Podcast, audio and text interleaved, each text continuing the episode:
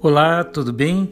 Eu queria dizer para você que eu fico muito contente quando alguém acessa um arquivo de áudio que eu faço, porque quando eu escrevo um texto ou falo sobre um assunto, eu oro por aqueles que vão ouvir o que eu tenho para falar. E eu quero dizer para você que eu creio que Deus tem algo de novo para falar ao seu coração no dia de hoje. Você sabia que Deus vê, ouve e socorre? Há um texto na palavra de Deus que diz assim: Disse o Senhor: De fato tenho visto a opressão sobre o meu povo no Egito, tenho escutado o seu clamor por causa dos seus feitores, e sei quanto eles estão sofrendo. Por isso desci para livrá-los das mãos dos egípcios e tirá-los daqui para uma terra boa e vasta, onde há leite e mel com fartura.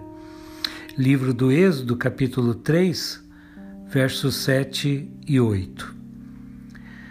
Nós vivemos um mundo globalizado, não há como negarmos isso, né? A era da informática permite que pessoas se comuniquem com muita facilidade. Já não há mais distâncias geográficas e muito menos barreiras de comunicação. Com um computador em casa e um celular na mão é possível conversar com parentes e amigos que estão a milhares de quilômetros de distância e vê-los em tempo real com uma qualidade de imagem e de som impressionantes.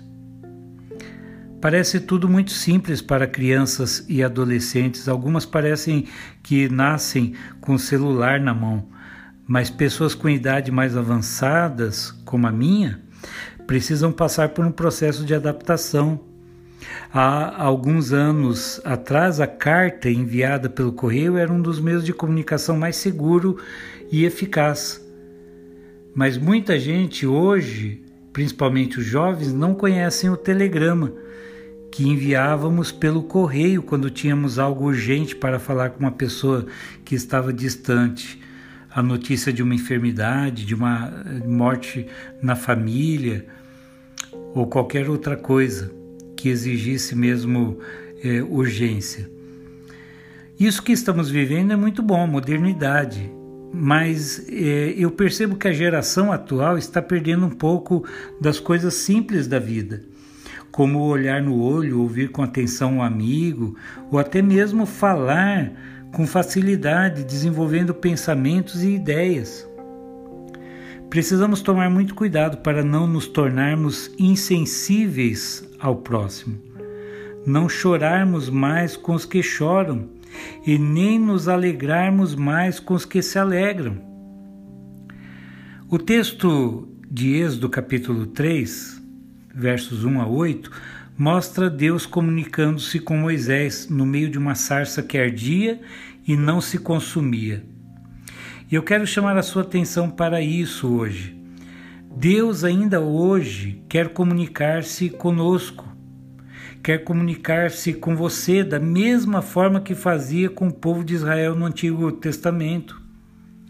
A conexão de Deus sempre foi banda larga, transmissão por fibra ótica. O provedor é Jesus e você nem precisa ter um kit de informática em sua casa. A palavra de Deus para o seu coração é que Ele está sempre com a linha desocupada para você. Converse com ele. Abra o seu coração.